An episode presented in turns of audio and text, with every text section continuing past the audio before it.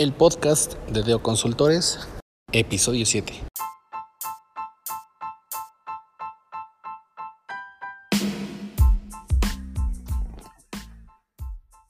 Hola, ¿qué tal? Yo soy David Cañas. Sean bienvenidos a este séptimo episodio del podcast de Doc.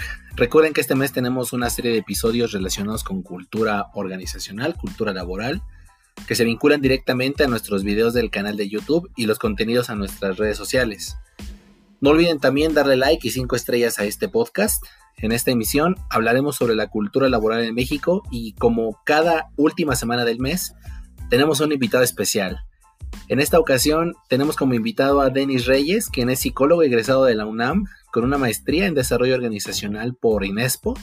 Cuenta con diplomados en comunicación, liderazgo, coaching e inteligencia emocional y desarrollo organizacional por el Tecnológico de Monterrey.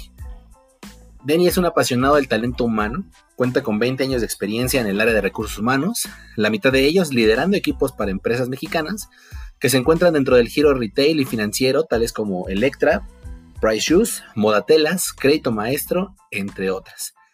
También es columnista para medios digitales tales como Reporte 32 y es consultor en temas de recursos humanos y cambios de cultura organizacional. Denny, bienvenido. Muchas gracias por haber aceptado esta invitación.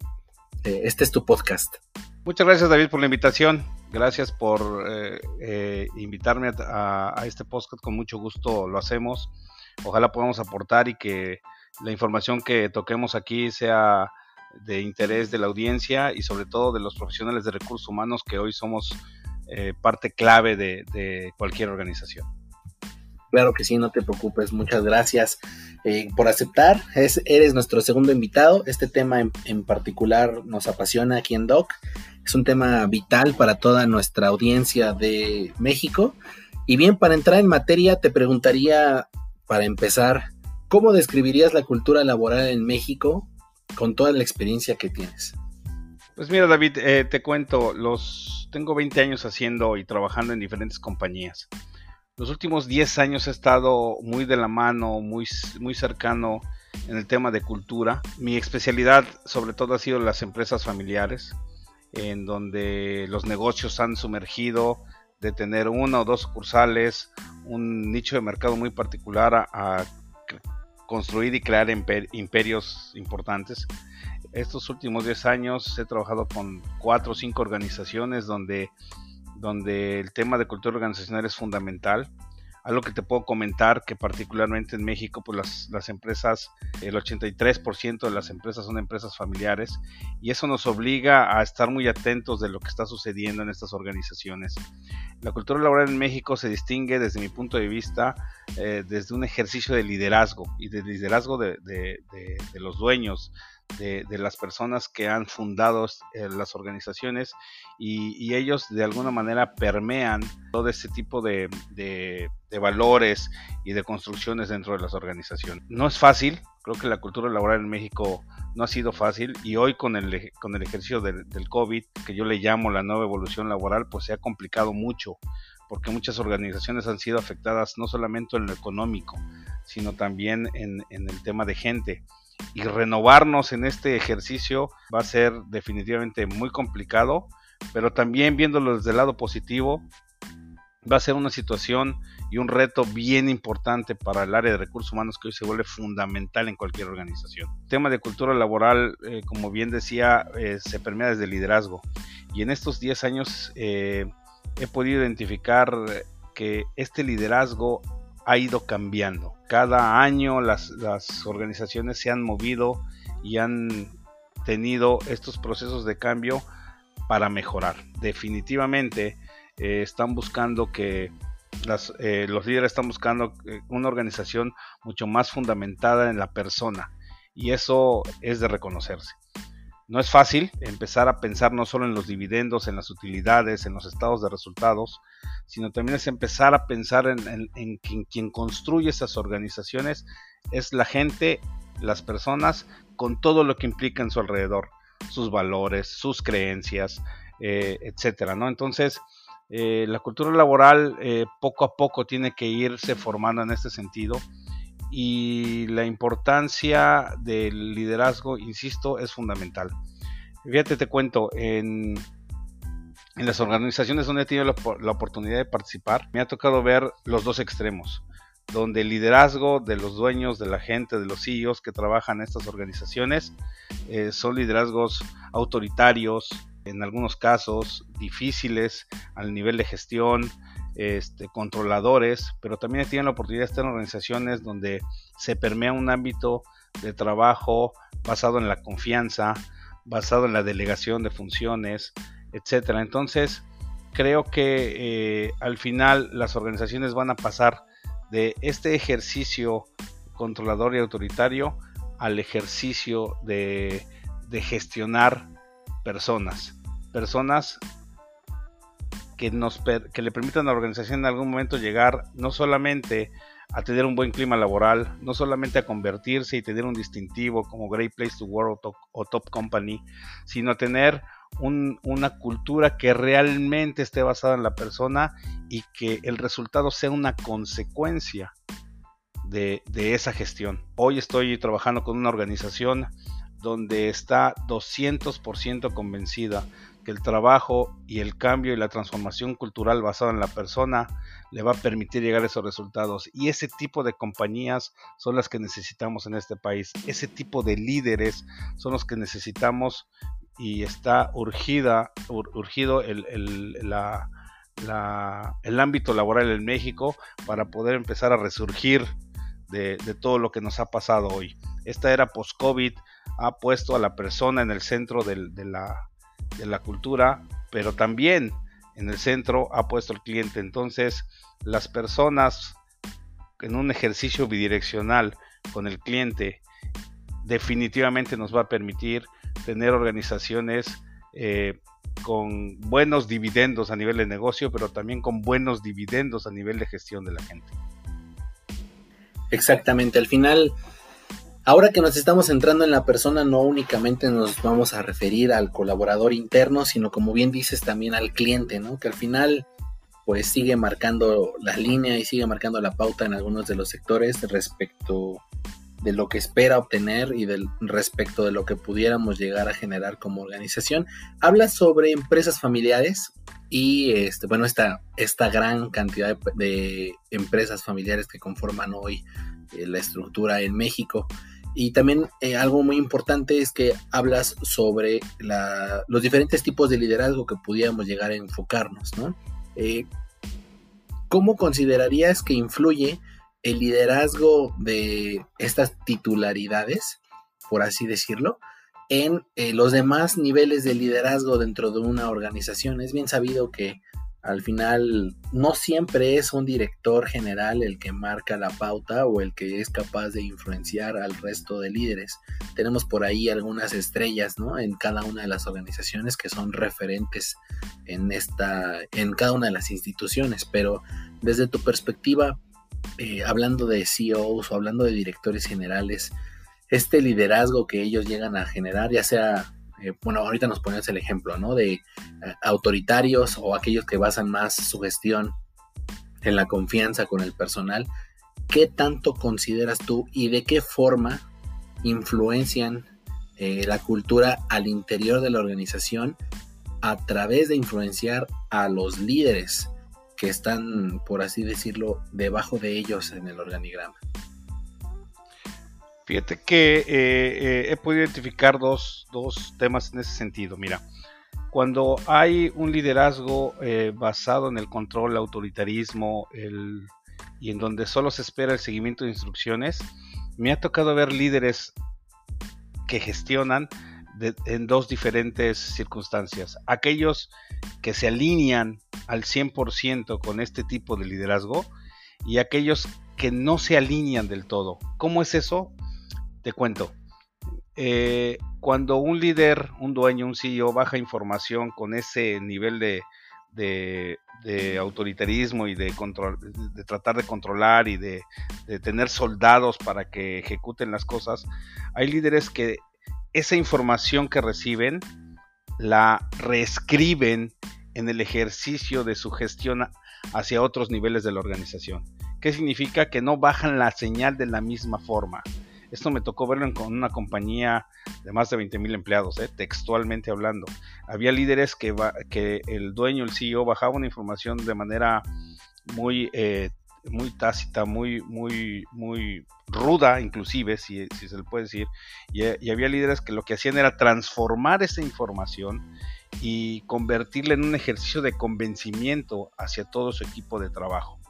También está la otra parte, por supuesto, la parte donde eh, eh, eh, existe el soldado, ¿no? El líder soldado que así como le bajan la información, de la misma forma lo permea. Al final, las dos circunstancias tienen un efecto directo dentro de los colaboradores. Y ese efecto directo en un lado en el tipo soldado, si lo podemos llamar así, pues evidentemente y muchas veces la consecuencia pues no es la más satisfactoria. Se presentan en los colaboradores muy bajo compromiso, este, hay, hay en esos tipos de equipos hay mucha rotación de personal, hay gente que todo el tiempo está inconforme, que la marca de la compañía y, de, la organización siempre está siendo atacada de una u otra forma y sobre todo, ¿sabes qué? Los resultados. Los resultados se vuelven eh, mediocres e inclusive estándar, ¿no? O en su caso muy bajos, son gente improductiva. Cuando está la otra parte en donde el liderazgo, a pesar de la dirección autocrática del dueño del CEO, eh, recibe esa información del líder y la transforma de manera positiva, sucede todo lo contrario. Me ha tocado verlo de manera funcional, donde los equipos se vuelven equipos autodirigidos y de alto desempeño, porque la información eh, se baja de una manera totalmente propositiva, totalmente...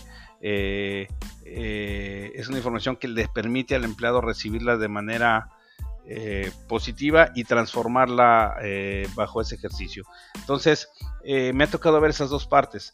También he tenido la oportunidad, pensando ya en organizaciones donde los CEOs están convencidos que la gente es lo más importante y es otro tipo de gestión totalmente diferente. Ahí desde el día uno que me ha tocado participar, es algo que uno debe de, de, como área de recursos humanos debe de capitalizar totalmente. Cuando los CEOs, cuando los directores generales, cuando los dueños tienen ese nivel de, intención, porque por ahí empieza con una intención y después con un objetivo de trabajar con la gente, y es, es oro molido. Yo siempre le digo a los clientes o a, internos con los que he trabajado, cuando tú eres así, a mí me estás dando oro molido para poder hacer cualquier tipo de, de, cambio y de transformación cultural. Entonces, definitivamente, el liderazgo permea sobre la cultura, pero siempre suceden ciertos actos que pueden transformar para bien o transformar para mal. Y, la realidad es que puede haber negocios, que me ha tocado verlos, con mucho éxito, con, mucho, eh, con mucha utilidad, pero al final, si la gente no es su base fundamental, ese crecimiento no va a ser sostenido. Por eso las organizaciones se han dado cuenta y hoy se están transformando.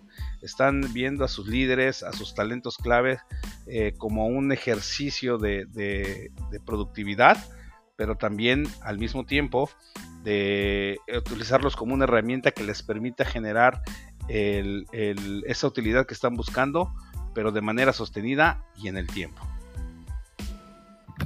Claro, al final están echando mano, ¿no? De todas las herramientas que tienen y, por supuesto que el liderazgo de cada uno de sus colaboradores eh, se toma un papel muy importante en, en, este punto. Ahora, hablas de una nueva evolución laboral. En este sentido, eh, y ahora con esta situación de, el COVID, que, que esperemos eh, pronto podamos tener mayor libertad o rango de movimiento como, como sociedad, ¿en qué medida la cultura laboral en México se ha visto afectada por esta nueva evolución laboral?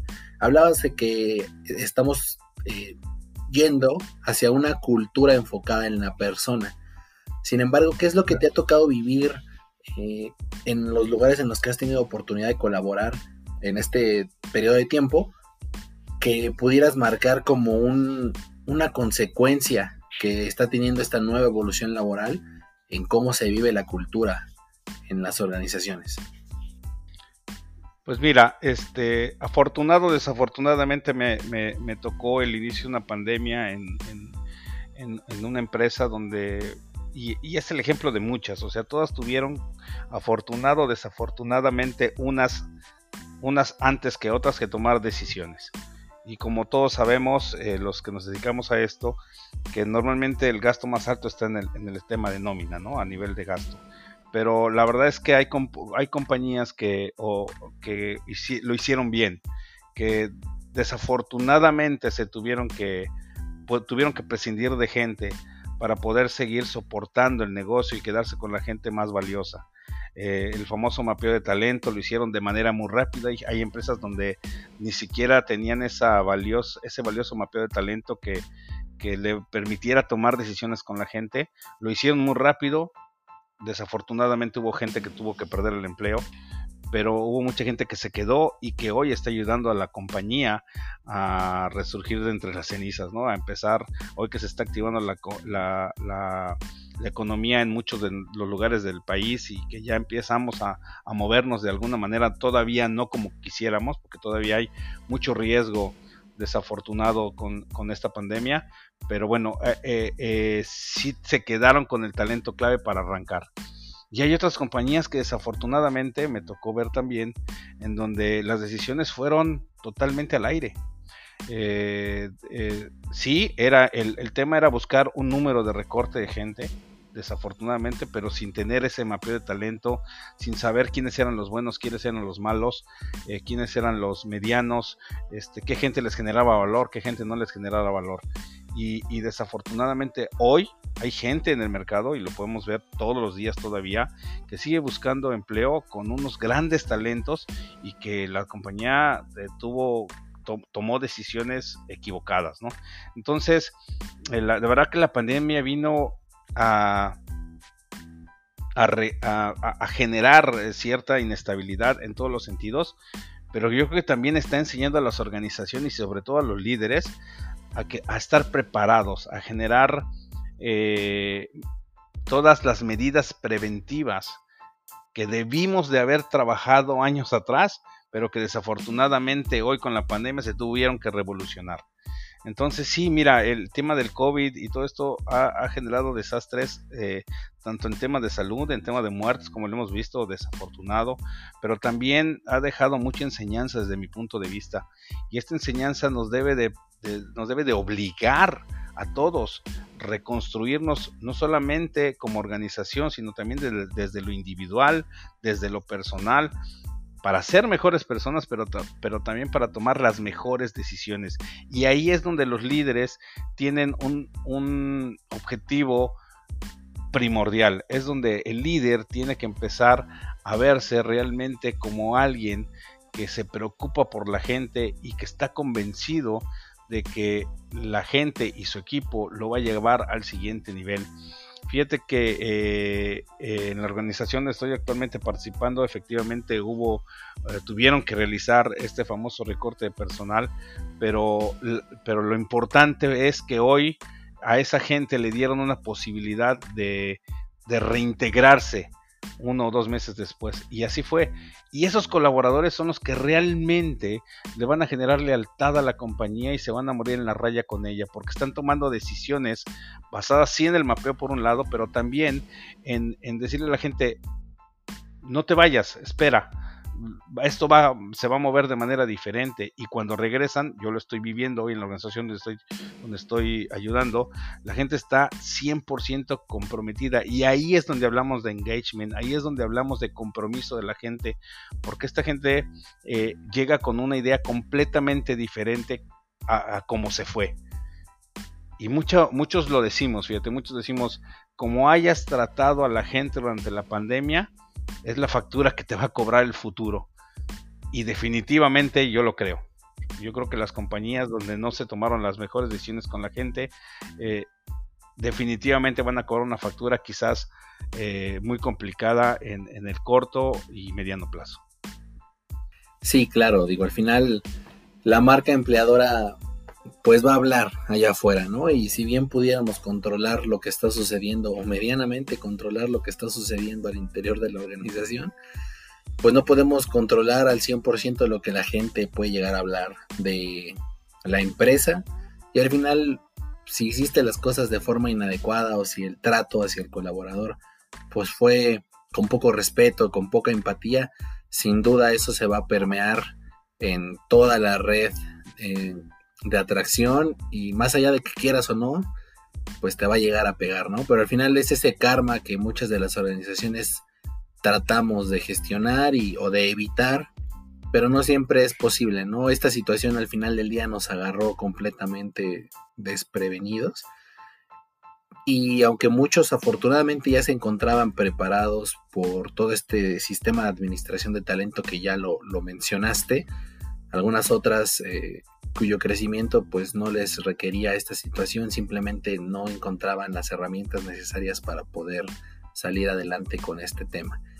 Ahora, eh, me gustaría que ah, platicáramos un poco acerca de ahora ya en tu experiencia y tras haber tenido esta oportunidad de convivir con algunas de las organizaciones y ver cómo, cómo estas pues, salieron a flote o trataron de adaptarse en esta situación, me gustaría que habláramos un poco sobre ahora el tema de la NOM, que la NOM 35, ¿no? Para el tema de factores de riesgo psicosocial. Esto sienta un precedente eh, respecto a cómo se va a gestionar al talento. ¿no? Hablábamos hace un momento de la cultura enfocada en la persona.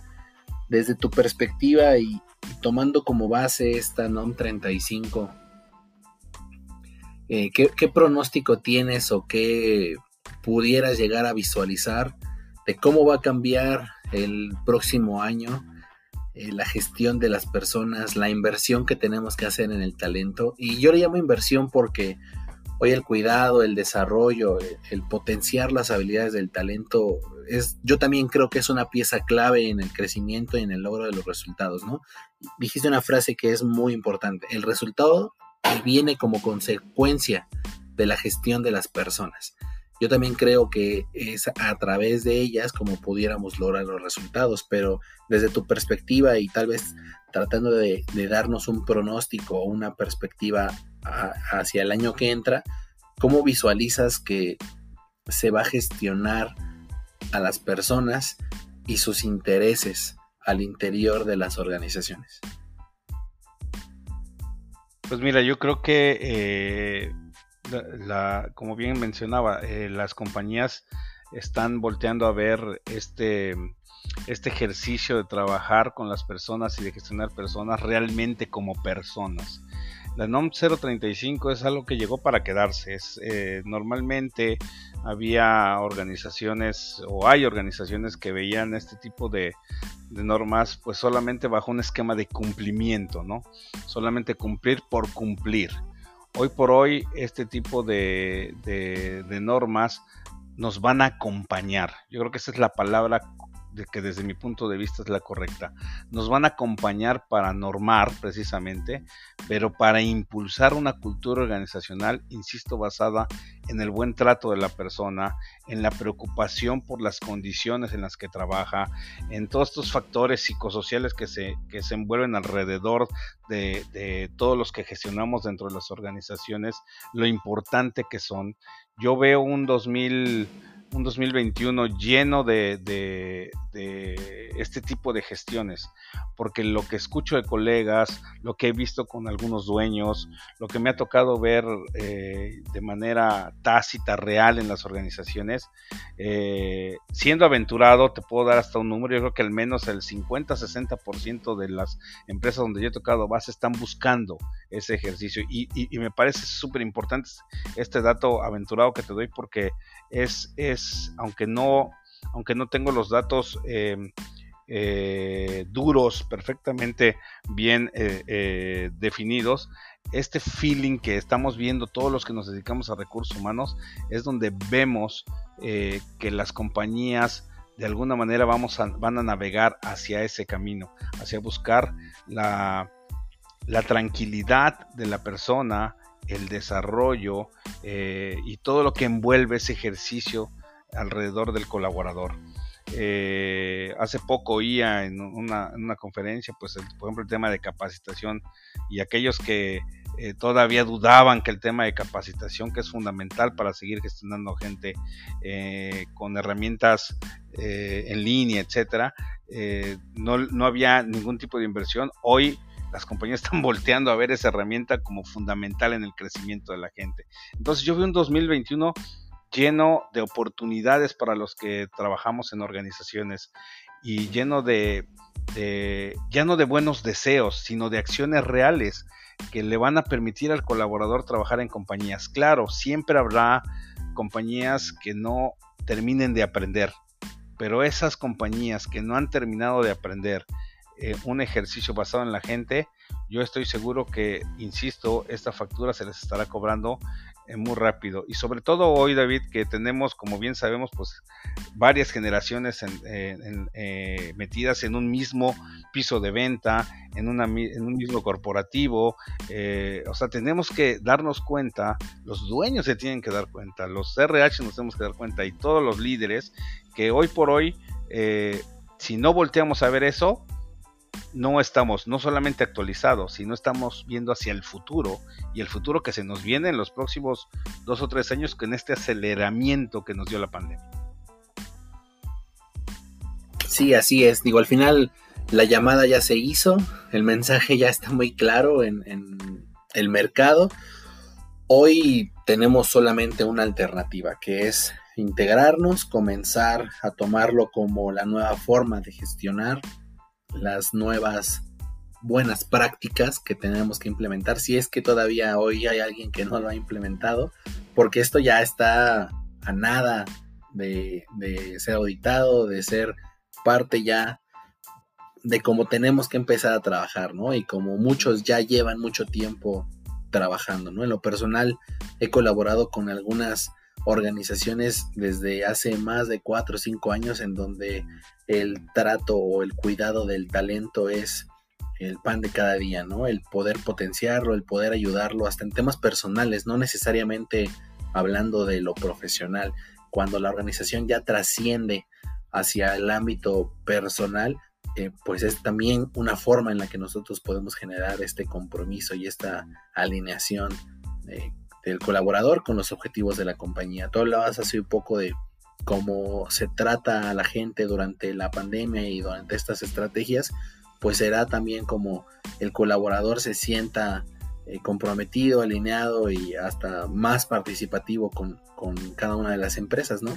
Y también precisamente este tipo de gestiones como las que hoy la NOM 35 busca potenciar, eh, nos ayudará a tener empleados más comprometidos o colaboradores más comprometidos, por supuesto en pro de los objetivos de la organización, que también deberían estar alineados a los objetivos de cada uno de nuestros trabajadores para poder tener esa relación y esa convivencia hasta simbiótica, ¿no? Entre el trabajo y, y la vida personal, que ojalá muchos pudiéramos disfrutar de esta relación sin verlo como un, como un sacrificio, como un ente independiente, ¿no?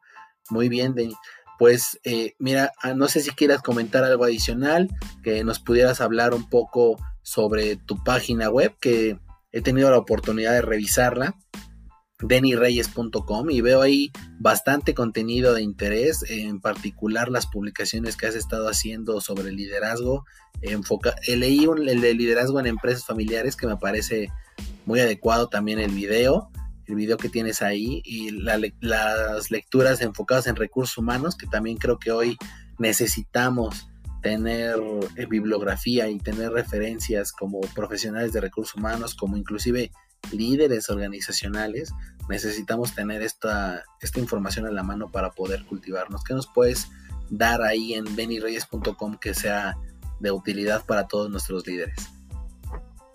Sí, gracias David. Mira, este, antes de cerrar un poco y, para concluir con el tema que platicamos, yo creo que ahí lo único que sumaría es el tema de, yo creo que hay que alinear intereses, tanto entre el colaborador como las compañías. En el momento que se alinean esos intereses, yo estoy seguro que las cosas van a funcionar para bien y sobre todo en este ejercicio post pandemia que, se va a venir y se va a venir muy fuerte.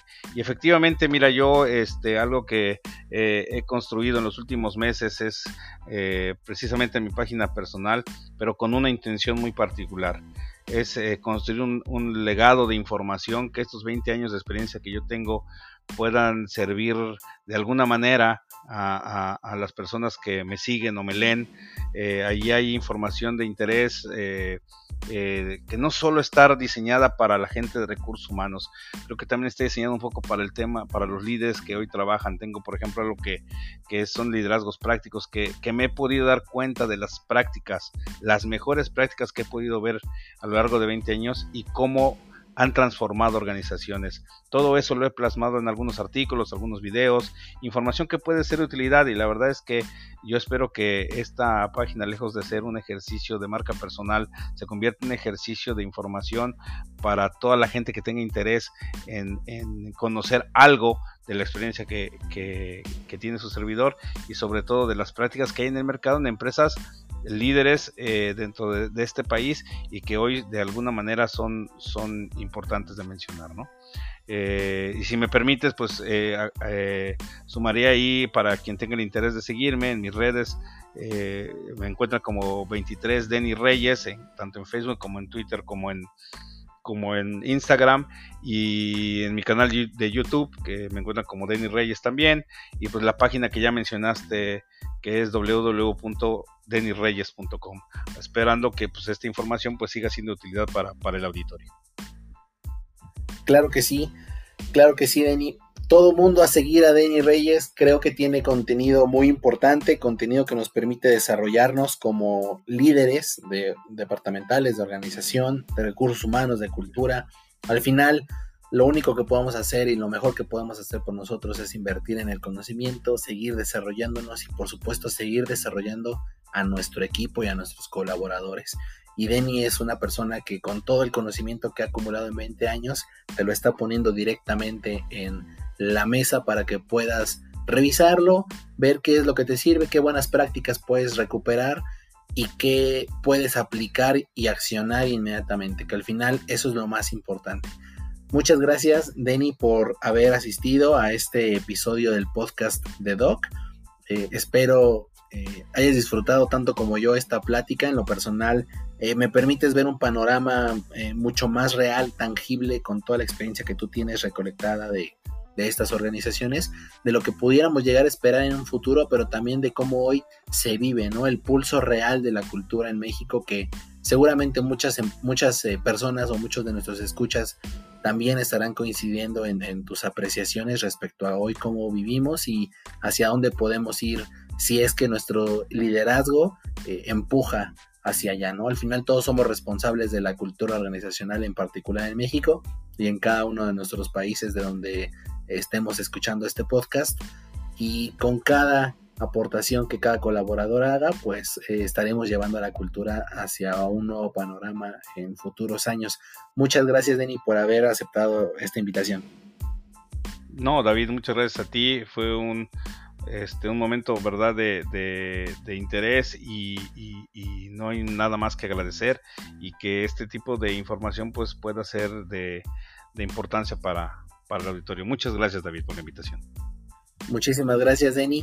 Y hasta aquí el episodio de hoy. Si quieren saber más acerca del tema, visita deoconsultores.com y denireyes.com o escríbenos a contacto arroba deoconsultores.com y descubre cómo podemos ayudarte a identificar y potenciar tu cultura organizacional.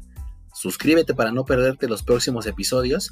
Puedes encontrarnos en Anchor, Spotify, Apple Podcast, Google Podcast, además de vernos en nuestro canal de YouTube.